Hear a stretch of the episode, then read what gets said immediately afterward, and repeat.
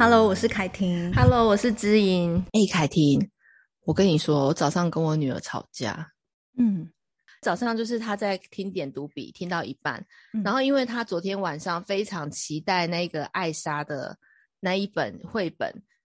是可以讲话的，可是我发现，哎、欸，我的点读笔里面没有艾莎那一本的音档。嗯，所以我晚上就还特地起床帮他下载音档放进去。可是他今天早上在听其他的，然后刚好弟弟就拿了那一本艾莎的，坐在旁边翻，嗯，然后跟我讲说安娜在哪里？我怎么都没看到安娜，这样我就说，哎，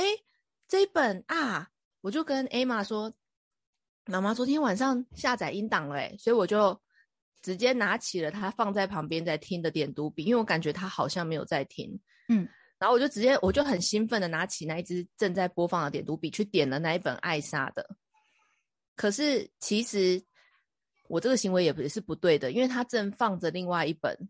的音档，只是因为我感觉他好像没在听，可是说不定他是有在听的。我就中断了他在听的内容，然后我就就很一副很兴奋的样子要去点艾莎的秀给他看，说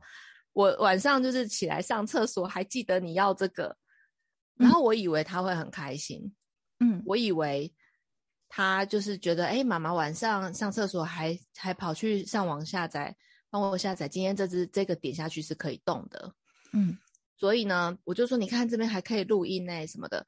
他就非常不高兴的觉得我抢他东西给弟弟，嗯，那我就被误会了嘛，对不对？对，我原本是想说我为了你，我晚上起来。然后现在是很想要让你知道，妈妈心里面有记得你想要这个东西啊，现在可以动了。嗯，可是因为刚好这个东西现在是在弟弟的手上，看起来就是我在帮助弟弟，可是还抢了你的东西弄他。然后他早上反正就是就很很很卢的跟我讲说，你不应该抢我的东西，就是你的错，这样子，他就这样跟我讲。嗯，那就是你的错，你不应该抢我的东西。我说，呃，对，我不应该抢你的东西。不过妈妈也很兴奋的想要跟你讲，这个可以动了。他说，我现在就没有听那个之类的，反正他就早上一直。然后后来我就很安静的想说，早上呢，我想要听一场讲座，所以我就进我的房间。嗯，然后他就在外面自，他现在都这样。他说，假设他看到我很安静，他大概知道我也没有很同意他的说法。嗯，然后我也会跟他讲说，呃，那让我冷静一下。然后我就做事，可是他会一直纠缠着我，就对了。他会在外面讲，嗯、为什么只剩下我一个人？不是说小朋友不可以一个人吗？嗯、我才三岁多，三岁多的小朋友是不可以一个人在外面的，就很明讲给你听就对了。对，他就会拿我讲的话跟我讲，嗯，他就是不放过你的意思。嗯、那你知道，有时候我就会很难冷静，是因为他一直在一直在外面叫嚣，对对 对，然后。还好我也转换了一下，因为听其他的老师线上的讲座嘛，就听了一下之后，我转换一下心情到另外一个时空，再回来。然后后来呢，换我先生起床了，他就去跟他爸爸讲说：“哼，妈妈丢我一个人在外面，他怎么可以让我一个人？”嗯，然后我现在就知道一定不是因为一个人的事情，而是就是我跟他之间有不开心，他才会这样。然后我发现啊，在我跟他的冲突之中啊。我我之前不是在我的那个恒温教养里面有提到 PACE 吗？对，PACE 四点全回，就是在我 应该是说当，当当我生气，或当我就是心里有事，或当我觉得我被误解的时候，我不可能会想要再跟他玩嘛。因为玩的时候，他如果在指责我，或者是用那种态度对我的时候，我就会跟他讲说：“你讲也是不公道的，你为什么可以这样对我之类的？”可可是我觉得，我觉得这个很、嗯、很正常啊。对，就是这是在。冲突的时候，我这四点我也是完全是没有的，没错，所以这是一个很正常的心情，嗯，所以我才会说 PACE 啊，它是一个当我们心里有空间的时候，如果假设我们心里没有空间了，你就会不想同理他，嗯、因为他讲的也不是很正确，嗯、虽然你有让他感觉不舒服，可是你也有让他被他攻击的不舒服嘛。那 C 是好奇，你也不想好奇更多，因为他讲就是大概你知道，嗯。那 A 就是接纳，接纳他现在的状态；P 是游玩，就是跟想要跟他玩在一起的状态。所以我才会说这四点，如果当我们发现其中一点你没有那个心心情跟兴致，你就可以观察一下内心发生什么事，并不是说要去反省哦，或者是说呃。一定是我们的错还是什么？就是它是超脱对错之外，我们内心一定有更重要的想法，或者更重要想维护的价值，或是不被珍惜的感受在发酵。嗯，这时候其实就可以先移动到积极冷静区去了，因为这这四点是让我们可能接下来会爆炸的。就是说，如果假设我硬逼着自己陪他玩，嗯，结果他接下来要讲的内容都是那种，就是为什么你都只为弟弟怎么样怎么样？我会觉得，那你加码更多的时候，我就已经跟你讲不是这样，你还要再加码更多。我在情绪上头跟你互杠的时候，你已经溺水了，嗯，我也溺水了，我是没办法逼我自己这时候去教你游泳的，嗯，可是。如果我在这时候，我逼我自己要陪你玩，我逼我自己只接受你的心情，只同理你，那其实真的会让一个人太委屈。我们不要讲亲子关系，任何关系中都会是太委屈。嗯、对，所以我会觉得要回到自己委屈的那个心情，然后我进来听一下讲座，帮自己转换一下时空。其实也只有一下，但是我就在想，我刚刚为什么会动手去拿那一支点读笔？我平常不会这样。我平常会先跟他讲了一下才去做，嗯，可是我就觉得是因为我真的好兴奋，我好想要让他知道这昨天点不成的东西，而且你看起来蛮失望的，嗯、看起来蛮沮丧的，就说为什么这支没办法点？我说啊，这个这一本太新了，然后原来妈妈没有去更新，没有下载，因为他昨天我晚上要弄的话还要更新，还要等下载，然后还要看他新的教教材的下载的东西。其实要花一段时间的，嗯，然后我晚上本来是只有起来上厕所，还很想睡，我内心有记得这件事情，我才会去做嘛。所以其实我我就有想到说啊，原来啊，我内心介意的是我晚上起床，然后为了他，然后没有睡觉，嗯，就我觉得是不被珍惜吧，嗯，而且当我跟他很兴奋的讲的时候，他马上抢回去。然后再也不还我，要跟我说这是我的，你不可以碰，你这是我的。我现在不想听这个的时候，我突然之间觉得，就是心里面其实也会生气，但是多数是感觉蛮伤感的，很受伤。啊、我我在努力些什么东西？嗯，又不是又不是为我自己起床，又不是，就是这些心情，我觉得是可以被了解的，嗯，被我自己了解。所以我坐在这边的时候，我觉得，嗯，一我真的觉得有不被珍惜的感觉，二。我觉得有点委屈，因为刚刚我原本是很兴奋，但是呢，我真的去抢了他的东西，这是我以前没有去做过的事情，嗯，所以他应该也蛮错愕的。然后他在外面就在那边写写凉写写凉嘛，对。然后我就想说，嗯，其实他应该也是蛮错愕的，很想要我有一个回复。然后我就在想，第四点是，嗯、如果平常啊，他看到我心情不好的时候，现在是我看到他心情不好嘛？可是平常他看到我心情不好的时候，他会怎么对我呢？他看到当他有犯错，或是当他有不小心，例如说我跟他说我们一起收玩具，然后当他在那边撸的时候，然后我不高兴的时候，他马上做的事情是什么呢？我就努力的回想，他是马上说妈妈我爱你，嗯，然后所以呢，我就想好，如果等一下他真的就是跟他爸撸一撸之后走进来，我一定前面要拿他对我的对他。他就跟他爸说：“哼，你们怎么就丢三岁小孩在外面？什么就一直讲哎、欸，嗯，那是对你所有的控诉这样。后来他就跟他爸牵着手走进来的时候，一副就是瞪我瞪到一个极致那样子，一定要把眼睛眯到一个让你觉得他很可怕这样。嗯，他进来之后，我就跟他讲说：宝贝，我爱你。我说早上妈妈拿你点读笔，你是不是不开心？嗯，然后他就说：嗯。”然后我就跟他讲说：“真的哦，你吓一跳，对不对？因为妈妈从来没有抢过你的东西，不，我也不知道你正听一半，我只知道你放在那里，我不不确定你有没有在听。嗯，然后让你吓一大跳，我就说，嗯，我就说你觉得妈妈这样子，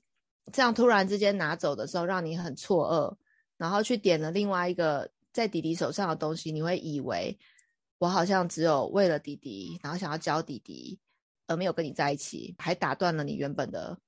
原本在听的内容。不过妈妈只是很想要跟你分享，昨天半夜我起来，我有心里面有记得你那本艾莎的内容是不会点不出来的，然后你很懊恼，所以妈妈今天早上真的太兴奋了。然后我一兴奋，我就直接拿了笔去点那个艾莎的，想要让你开心。嗯，可是看到你不开心的时候，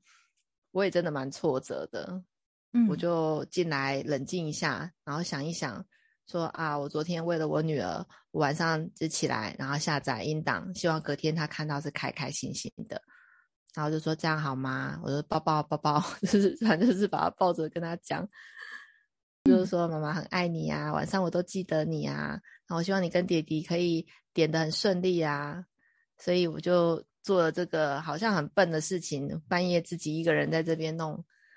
然后他就说：“你没有很笨啊，你没有很笨啊。”反正他就有点想要跟我修复啦。嗯，我就感觉他的心就是变柔软了，这样。嗯嗯，那所以其实我们的这种冲突在生活中就是一个常态嘛，会因为大大小小的事情，他可能不从我的意，我不从他的意，嗯，都会不断的发生。可是我觉得有时候想一想，小孩平常怎么跟我修复的，嗯，或者是说。我自己内心到底真正介意的是什么？然后我也没有忽视这个我内心介意的声音，我也会告诉他。当然，我不一定会告诉到他那么深，说啊，妈妈觉得不被珍惜啊，我觉得好委屈，我不会去讲这个。但是我还是会把刚刚的场景讲清楚，是妈妈原本其实很想要看你开心，可是结果我发现我也好像好蠢哦，因为这样而打断你原本在做的事情，也是真的会让你不高兴。可是你刚刚在讲那个三丢你在三岁小朋友一个人在外面，我也会难过，因为我这是我最不想发生的事。嗯，所以呃，应该是说我们不一定常常一直会处在一个 PACE 的状态，因为我们的内心有一个水库，它有时候是有一些情绪的，有一些杂质的，嗯、甚至我们需要泄洪的。但是只是说我们这个泄洪的状态。如果我们自己没有厘清跟说不清楚的时候，很容易就会跟孩子互杠的是，我也可以跟他讲说，哎，点读笔也只有一支，去点弟弟那本有什么不对？你们两个本来就要共用啊。嗯，而且弟弟越来越大，他也需要学啊，你怎么不让他学？你在阻止他学哦，这不是只有你一个人的。嗯，哎，我那时候一开始没有想到这样的跟他讲啦。但是我我自己脑袋里面有觉得我自己内心应该有一个很重要的声音，让我也自己也受困，我会把话讲不清楚的时候，那其实真的就可以移动到像你之前提供的积极暂停跟冷静区，让自己缓冲一下，想一想你内心重要的，其实大致上是那一些价值嘛，那内心会不满跟感到委屈的，大概也是这些内容嘛。那只是说，孩子他在过程里面，他在这个两三岁真的是很自我中心，什么都是我的的时候，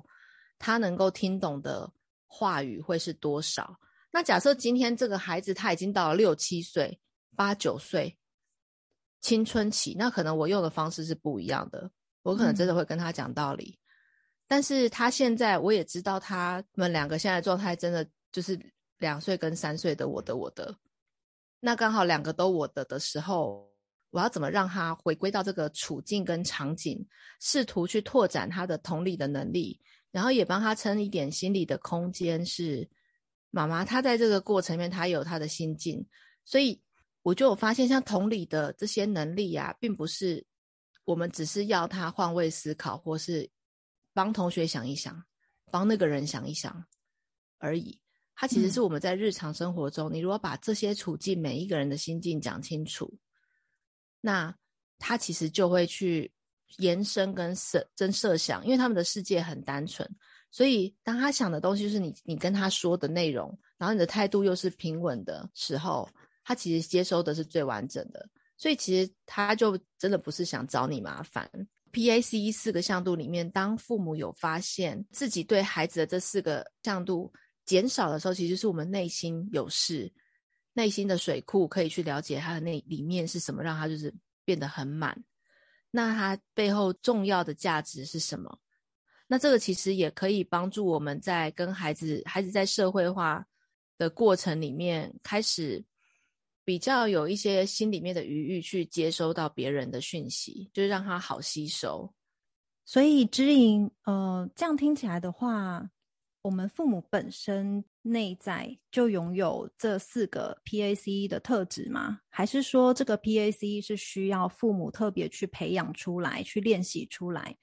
我意思是说，本来父母可能没有这样的特质，我们需要去学习，然后学习之后才有办法去运用在孩子身上，或者是实时去觉察这四个部分呢？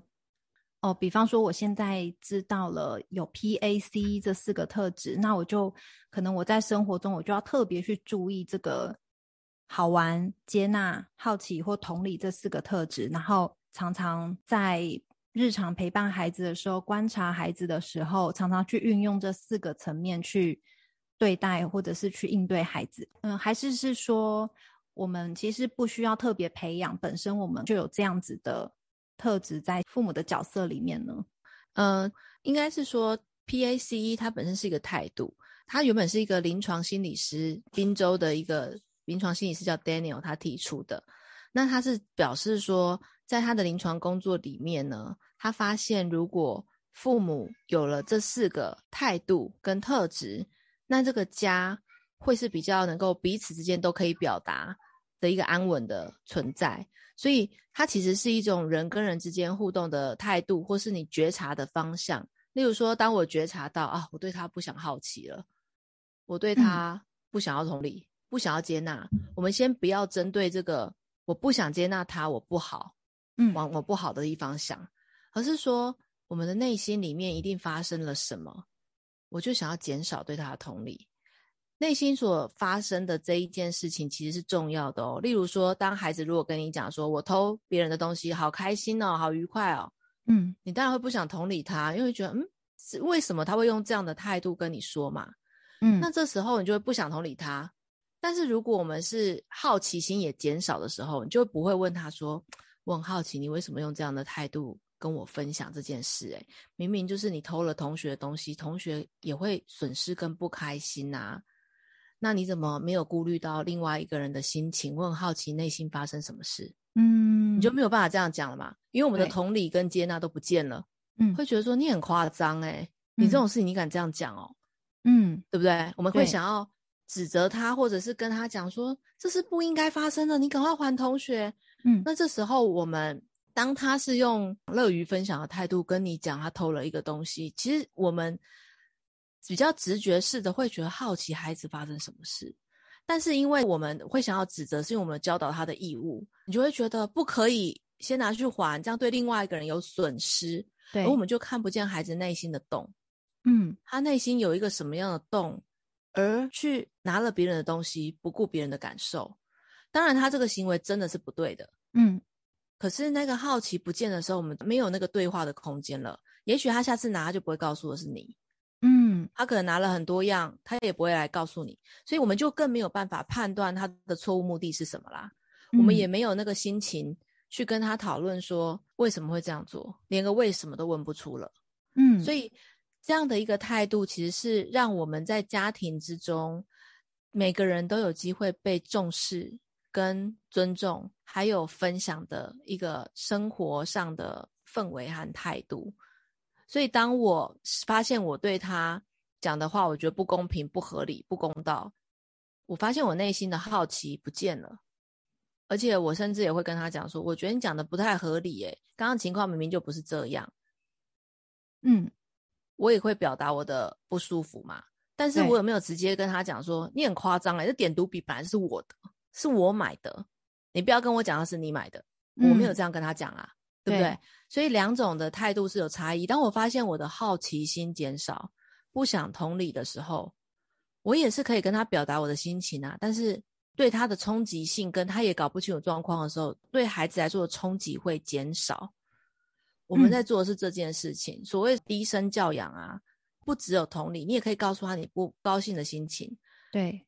那这个不高兴是大不高兴，一百分不高兴，或是一百二十分不高兴，还是六十分的不高兴？你的回应都是在协助孩子调节他自己，你的回应也会取决于你你调节自己的程度。所以，如果假设他今天早上跟我讲，我的我的都是我的，然后我觉得啊，应该要应该要 PAC，我应该要好奇，我应该要接纳。可是我内心充满了愤恨，我觉得你很夸张，嗯、你居然因为这样子呃骂我，只因为我打断了的行为，那你也打断我的睡眠啊！嗯，我其实会累积更多我水库中的不满的。所以我的意思是说，当我们敏觉你的其中一项减少的时候，是很正常的。你敏觉其中一项你不想给的时候，也是正常的。我们就去想看看，为什么不想给了？为什么不想做了？而不是为什么做不到？为什么不想给？为什么不想做？跟为什么做不到是不一样的。为什么做不到？是我对我自己有个理想的要求。嗯，为什么不想给？是我真的也好奇我自己，嗯，内心一定有个没有被听懂的声音在发酵。嗯、而当我内心知道，原来我是觉得啊不被珍惜啊，那这个心情其实他可能真的不是很了解，他也不是很知道我半夜起来做这些事情。这是一个可以练习的态度，对不对？对，就是当我们内心对孩子的好奇。同理，接纳游玩的心减少，觉得不好玩、不好笑、不可爱的不的时候，其实我们千万不要先把它消音，觉得啊，我这样好是不是没有同理孩子，没有接纳孩子？No，你的直觉是对的，就是你现在没有想要给，嗯，也不要有罪恶感。你先回头好奇你自己内心的声音，你想要维护的价值，我们下一次才有办法把话讲清楚。不然，如果我们连话都讲不清楚，你重视的价值你也搞不清楚，你重视的感受你也搞不清楚，我们真的很难跟孩子沟通诶，因为他已经搞得不是很清楚了，他只是眼睛看到就是你拿走了他听一半的点读笔，就这样，那他当然会有就他的部分抗议啊，嗯，可是他真的不知道我们前一天做了什么，前一天也很介意他的任何，他都不知道嘛，所以我们的讯息本来就是有落差的时候。我们如果话其实是讲不清楚，就更难协调孩子在调节他情绪的这件事。他会更情绪化的告诉你说：“你讲的都不重要，你现在就是要跟我讲为什么要抢我的东西。”他只想得到这里的时候，其实他是无法领略你的那个不被珍惜啊、太委屈的内容。所以那是我们内心的震荡。嗯，所以恒温教养其实它里面正在处理的就是我们内心有震荡的时候。不是一件要被消灭，不是有罪恶感的事情，它是很正常的。我们内心会有尖叫，也是很正常的。那所以，当我再回头，他走进来的时候，真心诚意的跟他说：“妈咪，妈咪，我爱你。”我们说：“宝贝，我爱你。”就是那个他，他才会真的感觉到，哎，你为什么可以放松的跟我讲这件事？你为什么可以好好的跟我讲？那他也开始因为我的好奇而好奇，妈妈刚刚发生什么事。所以，那个所谓真实的父母，真心诚意的让他也感觉到我的内心有放下一些包袱，他才不会觉得我在讲假话，只是安慰他，或是只是在用某一招，而是说妈妈刚刚内心有好多包袱哦，好像每个都很像炸弹，然后就这样子说我要冷静一下，然后跟他讲说你讲的没有很公道，我也要冷静一下，想一下我发生什么事，然后当我为我自己争取了冷静空间。然后真的把我的包袱给数清楚、盘点清楚之后，我说：“哦，那其实我刚刚也没把话讲清楚，而且其实我内心那么介意他，我也没跟他讲啊。那所以我就要帮自己为自己发声，就是跟他讲一下，我我昨天晚上其实是很介意、很记得他想要那一本艾莎的书可以讲话，然后做了这些事，所以我我其实内心也有希望他可以理解我为什么早上这么兴奋。”可是我想，我也是表错情，然后也阻中断了他的他的学习，或中断了他正在做的事情。你听着头很痛，对不对？就是那个我的意思是说，我一直在回想我的生活中有碰到的情况，类似的状况的时候，我是怎么处理的？我刚刚是一直在比对这个情形。对，我突然觉得这个 PAC，其实我们也可以。像是知莹，你一开始有跟我们分享，你会把一些很重要的教养观念做大字报贴在家里。我突然觉得这个 PAC，我们其实也可以把它时时贴在家里的一个常看得见的地方。当我们如果说心里的水库就是呃没办法泄洪，已经太满，或者是已经满出来到要爆炸的时候，就是随时可以用这四个态度来检视一下自己内心发生了什么事情。对。然后我突然想到一件事是，呃，大概是上周，上周呢，我们也是有发生一件事情。那时候是，呃，当天晚上我们是跟长辈在一起，那那一天，我们家的美眉，我小女儿，她比较活泼，所以她就是会在比较容易在家里跑来跑去这样。我觉得小孩子跑跑跳跳其实是很正常的，对不对？我要先说，这个孩子容易跑跳的这种适龄行为，其实不是孩子的错。可是呢，我们不能说因为孩子的适龄行为就影响到别人的生活，因为毕竟我们都是住在，我是住在算是呃楼层的公寓大厦这种之类的。那那个时候呢，我们的小孩就一样，就很正常的晚上的时间在跑跑跳跳。但是我要说明的是，那个时候才八点，晚上的八点，然后我们就被管理员通知说，楼下的人认为我们太吵，请我们安静。我们那时候其实有点愣住，看了一下时钟，现在几点？我们本来以为可能啊九点多的话就真的吵到人了，但我们转头一看，八点。然后我们其实就有跟管理员也是做一些反应，就是说，呃，现在是八点的时间，社区的管理公约其实是，呃，十点以后请放慢脚步，或者是不要制造噪音，影响到住户的休息。我们自己家里的家规，我们对待孩子是九点。我们只要是九点以后，我们就跟孩子说一定要轻声走路，而且我们九点以后孩子都上床睡觉，就是一定进房间，我不准他们在外面跑跑跳跳。但是九点以前，如果你要跑跳，嗯，我觉得这个是孩子本来就是适龄的发展，我不会特别限制，只要他不是太夸张，比方说一直猛拿玩具敲地板，然后影响到楼下的，因为这种连续的敲击 是会影响到别人的，一定会嘛，我们自己会有一个判断，对，对不对？那你小孩难免会偶尔就是在家里奔跑，做一些比较呃大的动作的行为的时候，我们只要不要在人家休息的时间或者是社区规定的时间，我们还在影响他人，我觉得这都是可以接受的。我们没有破坏社社区的条例公约这样子。那可是那个时候被管理员这样子帮楼下的住户抱怨的时候，嗯、对，其实我们是有点不满的，所以我们后来其实有跟管理员说明说。哎，我们其实没有违背，而且我们自己真的有在注意孩子的状况。我们基本上，我们九点过后一定会让孩子安静。但现在呢，是属于其实是属于一个自由的时间。那应该是请你跟楼下住户稍微反映一下，就是楼上的住户没有违背公约。如果他们真的违背了公约，我一定会知会他们等等的。他没有做这样的桥梁。那我相信呢，这个事件其实让我们家的长辈其实有一点阴影的，因为他们会觉得。会很小心翼翼吧？对，很从这一次开始，他会变得很小心翼翼，嗯，然后对孩子的任何的举动都会变得比较放大，或者是他会很担心楼下，嗯，我们会影响到楼下的住户这样子。嗯，所以呢，呃，这一周我们到长辈家的时候，我就有明显的发现，就是他们非常的小心翼翼，生怕我们吵到楼下的人，所以当我们家小孩动作稍微大一点的时候，长辈就会出声制止。那我觉得那种压力是很可怕的，嗯、就是说，呃，长辈动辄得咎，对，长辈其实自己本身就有压力了，嗯，对。那我自己做父母的，我也有压力。那变成说，我要怎么跟孩子协调？因为你不能说孩子教不会、听不懂，他们其实是听得懂。可是有时候在他们这种年纪的冲动，很兴奋，对，还有他们本身这种适龄的行为，你要去遏制，我觉得好像也对他们。蛮可怜的，因为他们那时候就其实就有说，这个也不能做，那个也不能做，那到底能做什么呢？他们其实有这样子回应一下。那后来这个礼拜有发生一件事，就是，呃，因为长辈本来就已经有点小心翼翼了，然后所以我我的小女儿动作比较大，她就发出一些声音，就被长辈制止。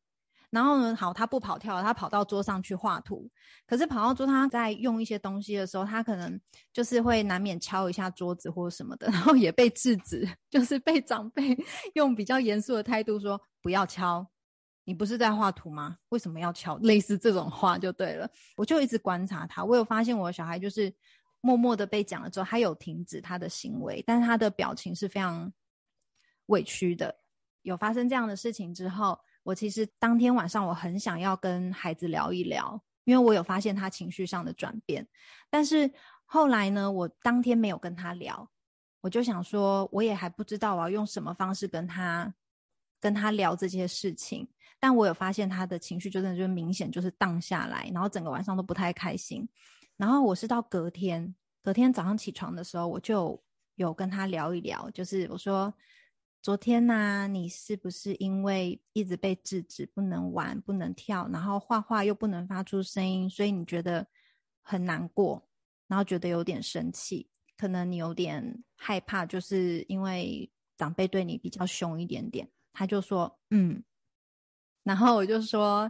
哦，妈妈了解了，嗯、但是你也要知道，就是。我们去到别人家的时候，就是因为之前有发生过别的住户认为我们很吵，所以难免长辈心里会有点不太高兴，然后会更谨慎。所以，嗯、你要知道，他那个时候对你比较严肃，不是因为不喜欢你哦，他还是很欢迎你，只是他当下的时候他比较紧张，所以说出来的话就比较严肃一点这样子。他还是很喜欢你，很爱你的，然后他就哦，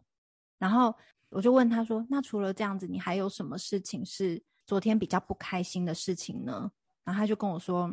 我本来还想要继续画图，可是要回家了。”我就觉得很难过，很生气。然后我就跟他说：“哦，这个部分是针对妈妈，对不对？针对我，对不对？因为那个时候我们该回家了。然后我说我们不能画图了，要把东西收起来，所以你你觉得不太高兴。”他就说：“对。”然后我就说，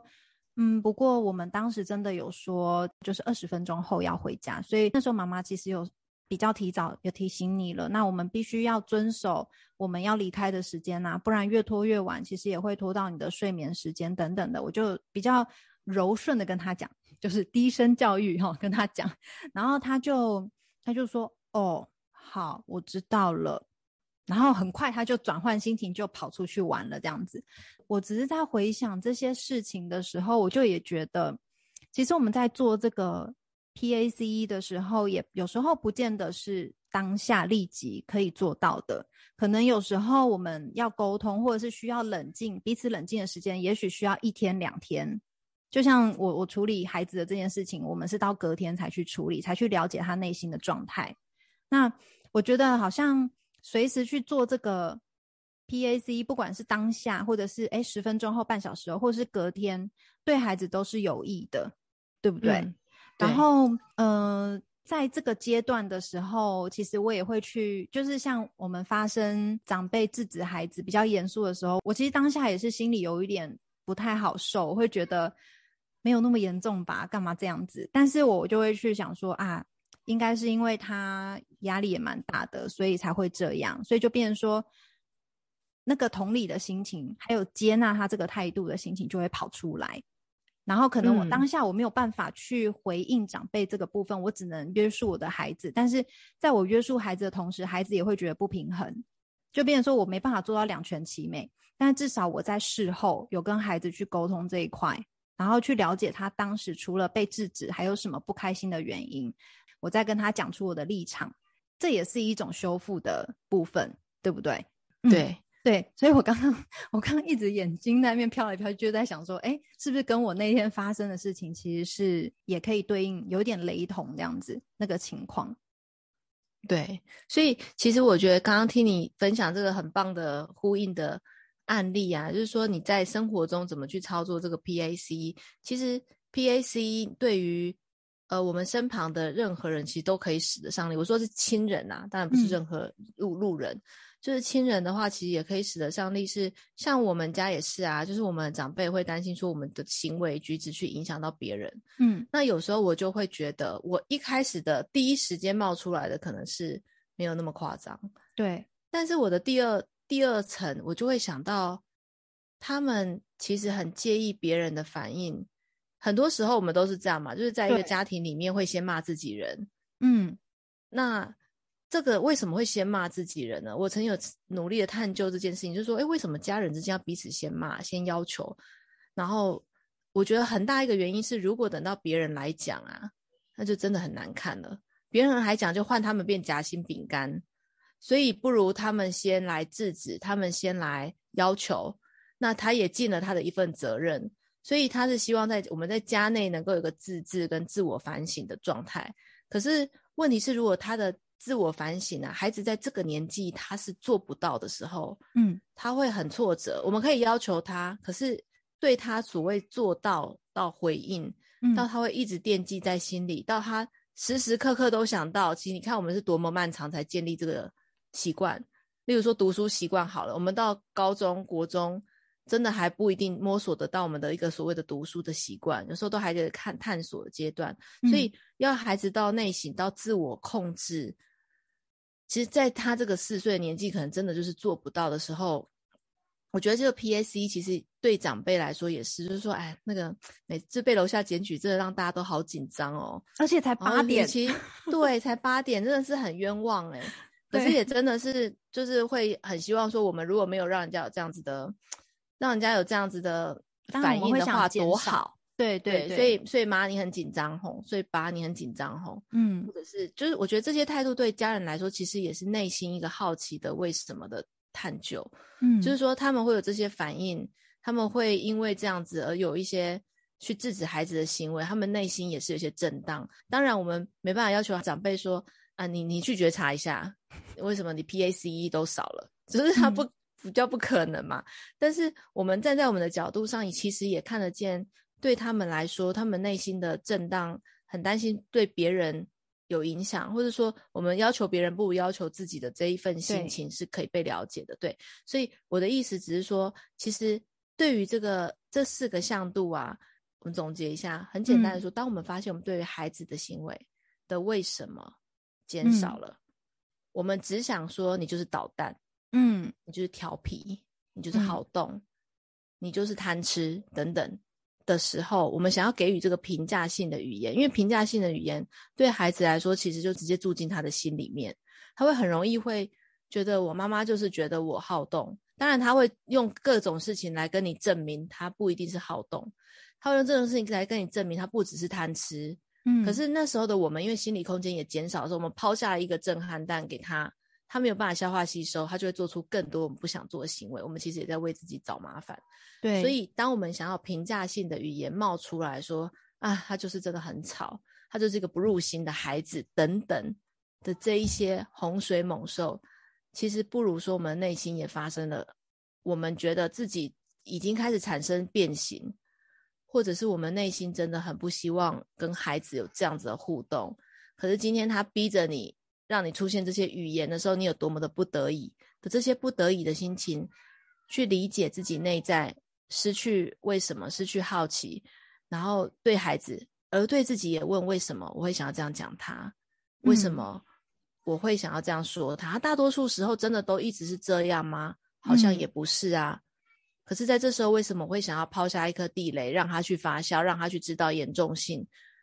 只是因为我想要让他知道我不高兴，我不满，我不同意。嗯，那我能不能用语言上告诉他说我没有这么同意？耶，不过我还不知道那是什么，所以我需要整理一下。嗯，那这这一个我需要整理一下的心情，其实是从年幼时期的孩子到青春期的孩子，父母都需要这样子的一个练习。所以越早开始练习，随时都可以练习啦。他说越早开始练习，我们会越省力，因为我们会知道我们内心的地雷大概就是这些。所以在恒温降里面有很多是具体的地雷，例如说怕脏啊，怕怕孩子骑到自己头上啊，怕自己管不住孩子啦，有很多这些焦虑的地雷，我们就可以做一些勾选或检核。我们大多数人在我们现在这个年纪啊，三四十岁、四五十岁，带一个定性，我们介意的大概就是这些点。嗯、那这些点，它就会用不同的方式发酵，来回头告诉你，你介意这个点喽，你接下来要怎么跟对方沟通？对，所以回到自己的觉察部分，其实它会是蛮好的介入的入口。就是你透过检核，你大概会知道你内心震荡的就是这些事情。它只是透过不同的事件来告诉你，哎，你其实又介意跟担心了，知道怎么跟孩子分享呢？然后你又是如何重视这个介意跟担心呢？嗯嗯。最后啊，我想要引用一下支引你的书里面的检核。你在八十八页，嗯、你这边呢、啊、有一个父母教养的时候内心失去弹性的原因，我觉得这可以做一个当做你刚刚讲的那一些的总结，让家长可以听进去，然后随时也可以用这四点来检核自己是不是发生了这一些。嗯，第一个是过去成长经验没有被满足，然后第二个是现实中感到很受挫，我觉得好像像我刚刚提，我们刚刚提到的那个，就是现实中我们也感到蛮受挫的。嗯，然后第三个，孩子不听话，不按照我们的期望，就如我的举例跟你刚刚的举例，都是孩子没有按照我们的期望去做，所以我们就会很容易就是失温、嗯、失去弹性，对不对？嗯，对。然后第四个就是身旁另外的主要照顾者支持与否等等，或者是身旁我们的呃亲人。他们的反应其实也是造成我们内心容易失去弹性的原因之一嘛，对不对？对、嗯、